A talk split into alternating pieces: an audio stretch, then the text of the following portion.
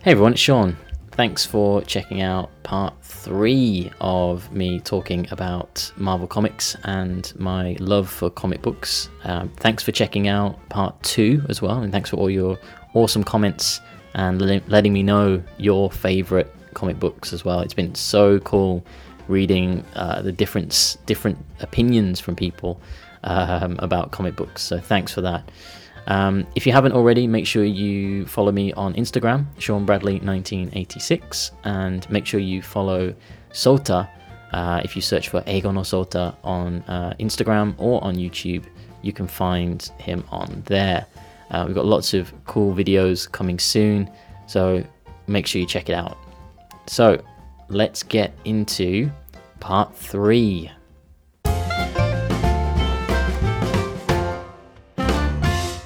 So, in part two, we talked about how my love for comic books kind of changed from just comic books, but also moved into the world of cinema as well.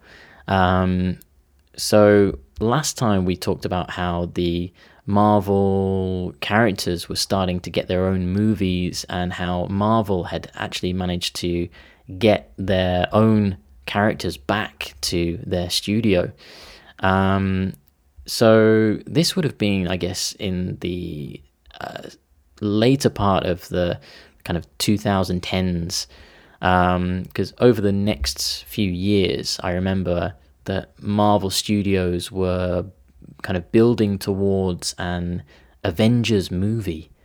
Uh, so that would be Iron Man and Hulk and Thor and Captain America um, because all of these characters over those over the few years between Iron Man originally being released in 2008, um, all of these characters were, were getting their own movies, and we were starting to see how all of these movies were kind of connecting together. Um, this was like this was mind blowing for me because I'd been reading about all of these characters for so many years and then seeing them on on the big screen and watching them interact with each other eventually you know the the crossovers that happened was amazing. Um, and then eventually they were making an Avengers movie. So this was when I got really excited because now finally you know Iron Man and Thor and Captain America um, being joined by um, you know Hawkeye and Black Widow, uh, uh, everybody just coming together, just like in the comic books that I read when I was a kid, uh, coming together. I couldn't believe it. And I was waiting for that moment where um, all of the characters would be together in one shot, you know, just like in the comic books. I wanted that double page image of all of the characters with you know, Captain America in the middle shouting "Avengers Assemble!" like in the middle. Um, but in that Avengers movie, they they they had a similar uh, shot, and I remember it pretty well. Like all of the characters are standing back to back, and I think the camera kind of swings around the the characters so you can see all of them, and that brought back so many great childhood memories. You know, seeing all of these characters together. Um, but Captain America didn't shout Avengers Assemble. but it was still an amazing movie. It was so awesome to see all of these characters together. Um, so if we fast forward to about 2015, and I knew that I was going to be moving to Japan. I knew because as much as I love comic books, I love Japan that little bit more. Um, so I knew that I would be moving to Japan at some point, and I knew two things. Um, number one, it was going to be very expensive to move to Japan. You know, I have to pay for my flights. I have to save enough to uh, pay my rent for a few months or whilst I'm searching for a job or something, right? And the second thing I knew was that I couldn't take my comic book collection with me, right? I'd been collecting comics since, well, as you guys remember, you know, from part one my brother gave me that comic book, which I I colored in by mistake.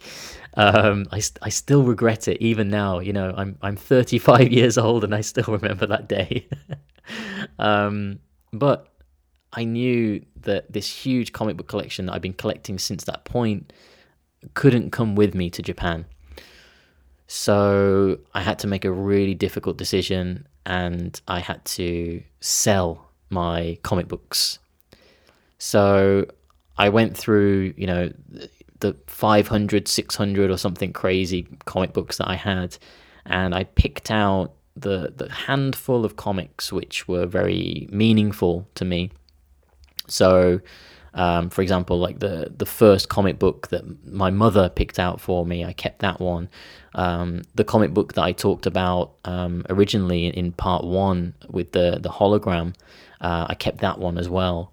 Um, but I only kept a handful, so you know that's about ten comics from a a collection of over you know, six hundred, and I asked a few of my friends, I asked you know people on, on online and said, you know, does anyone want to buy these comic books that I've been collecting? And a couple of people were interested. They said, "Oh yeah, I'm interested. Uh, how much?" And I wasn't I wasn't trying to be greedy. I wasn't trying to like make a profit on um, my my collection. I just wanted to know that they were going to be given to somebody that will look after them. Um, I sound I sound like I'm talking about children or something, uh, but I just wanted to make sure that they were going to somebody who would appreciate the effort that went into my collection. You know, um, so I put a value of about a thousand pounds on this collection, and that sounds like a lot of money, but for some of the comics that were in there, like I had issue one of you know some different characters. I had collector's editions. I had um, some comics that were signed by the artists as well. So I think that collection, like my my collection, would have been worth easily about two thousand pounds, maybe more than that. But the problem is trying to find somebody with two thousand pounds that is willing to just buy a collection of, of comic books, right? So when I was putting it online, I put all my comic books online, I had to be realistic and realize that people wouldn't have £2,000. So I said, okay, £850 is the lowest that I can go. And I put them up online, and surprisingly, I got one guy who I think he was from London. Um, he saw my post online and he drove from London to uh, my hometown in, in Tamworth. Um, that's not a short drive. That's you know that's like a, a, four or four or five hours drive depending on traffic. Um, because he saw that I had a few comics in my collection that he really wanted that he didn't have. So he came to my house and I, I showed him the comics and I said, you know, I've been collecting these since I was seven or eight years old. And he, even he, like, he was amazed by this collection. He said, Wow, I can't believe you've got this comic book. I can't believe you've had this for so long. I can't believe you've got this one, and so on. So I realized then how important my collection was. And he he offered me the 850 pounds that I, I asked for and he even he said like are you sure this is enough? Um, but you know i wasn't trying to be greedy. I, ju- I just needed enough money to get me to japan and pay for a few months rent um, so that i could you know pursue my my even bigger dream of living in japan and you know living here. So comics, in a way, helped me pursue my main dream of moving and living in Japan, right? So that's how important comic books are to me. Um, but yeah, like I said, uh, I kept a, handful of, of, meaningful comics. I didn't sell all of them, you know. Uh, I kept the ones that meant a lot to me, and I even had a special frame made uh, one of my friends who I knew from uh, my photography business, I asked them if they could make me a special frame which had uh, like a nice thick black frame with um, like a white border around the edge with uh, six slots that I could put the comic books in. So I can have this huge frame with six comic books on display. Um, and that's that's still in England. I still have that. It's like a custom frame. Um, I'm not sure how I'm going to get that to Japan because it weighs so much. I guess I might have to just take the comic books out of the frame and just have the comic book shipped over and then maybe try to find a frame that's similar perhaps. Um, but yeah. So i sold my comic book collection and it really hurt to hand over all of my comic books. Um, but you know in 2015 i moved to japan and it was because of comic books that you know it, it was able to help me um, afford to be able to do that um, so now I'm in Japan and finding Marvel comics in English uh, are even harder than you know I had finding them in in England, right? So I kind of I gave up collecting comics in Japan and I just started to pick up ones that I saw from time to time, um, like out and about.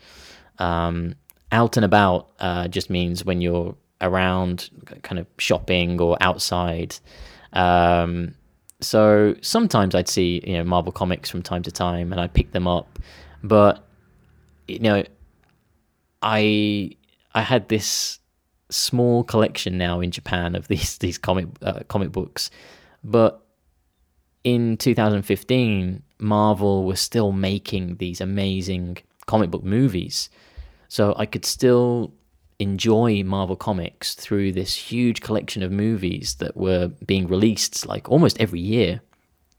And over the years, I saw so many of the storylines that I read about in the comics kind of coming to life on the big screen. And I remember it, it was in Japan that I had my first uh, 4D experience at the cinema. Um, I watched Captain America Civil War and I don't know if if many of you have tried 4D yet. Um, it's very interesting. Um, if you've been to 4D, uh, if you've been to a 4D cinema, um, send me a message. Let let me know what you thought of it. Um, but in in a 4D cinema, you know, you have your regular cinema seat, but the the seat kind of lifts up and moves around, and it it vibrates, um, and it it kind of uh, spits water into your face uh, in in like some scenes, and there's um, uh, when the explosions happen, there's like a smell of smoke in the air. So it's all of your senses, you know, sight, sound, smell, every even even taste, I guess, because you could taste the um, the kind of smoke in the air, um, which kind of adds to this kind of cinema experience. Um, but yeah, so eventually, you know, Marvel had been making all of these movies every year, and after over ten years worth of Marvel movies, they announced they were doing the big Avengers movie, which would be split into two parts, and there was um, Avengers Infinity War and Avengers Endgame. And I remember I watched Infinity War, um, obviously in Japan.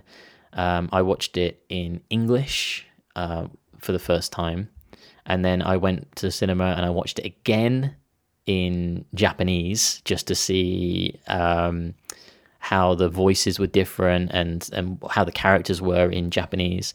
Uh, and then I watched it again in 4D. So I watched Infinity War three times in total: once in English, once in Japanese, and then again in 4D. And uh, yeah, I, I won't I won't spoil the movie for you because there might be somebody who hasn't seen it yet and they're thinking about watching it. Um, but the the movie that uh, so there were two movies. There was Infinity War and um, Endgame, and they were separated by a year, so a, a year gap between them.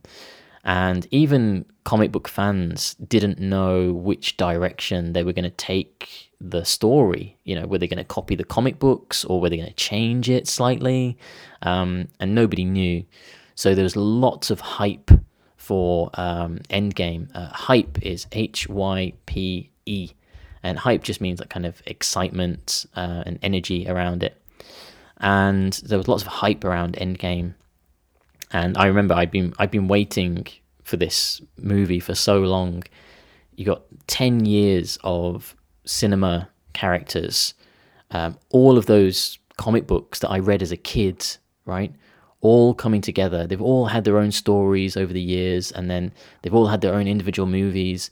And then we've got this Avengers Endgame where all of these characters are coming together for one big battle.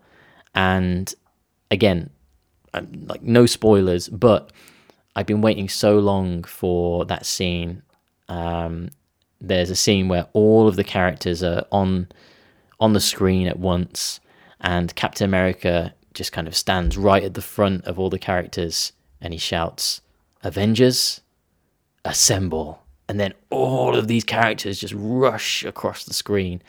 So amazing, and I got goosebumps. Uh, goosebumps at G O O S E B U M P S, like uh, torihada so my my uh, skin became all bumpy and my hair stood up on end, and I couldn't believe that I could finally see you know Captain America on the big screen shouting "Avengers Assemble!" So amazing. Um, but yeah, again, I watched Endgame maybe three times at the cinema. Um, yeah. I loved it so much. I couldn't get enough. And I think like, I nearly cried at that moment when all of those characters are on the screen. Like I was so emotional. Like all of the years that I'd collected comic books, all of the years I'd watched the TV shows and the and the movies, and it got to this point.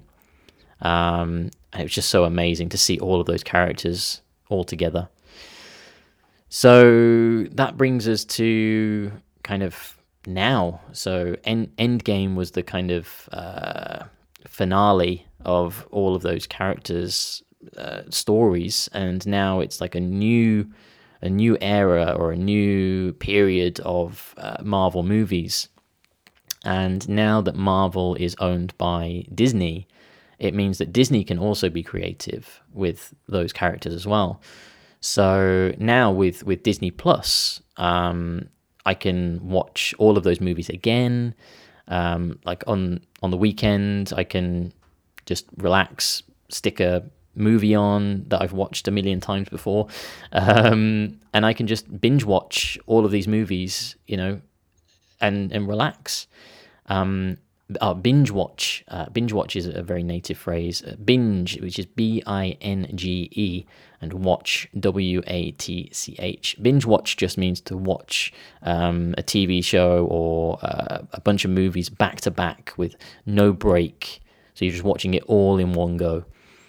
Um, so yeah, I, I just binge watch all of these movies uh, and TV shows. Um, but I've been really enjoying how Marvel Studios has been expanding these these stories and these characters and introducing people to more obscure and crazy characters. Um, for example, a couple of years ago, we had the Guardians of the Galaxy, and the Guardians of the Galaxy is a really obscure uh, superhero team.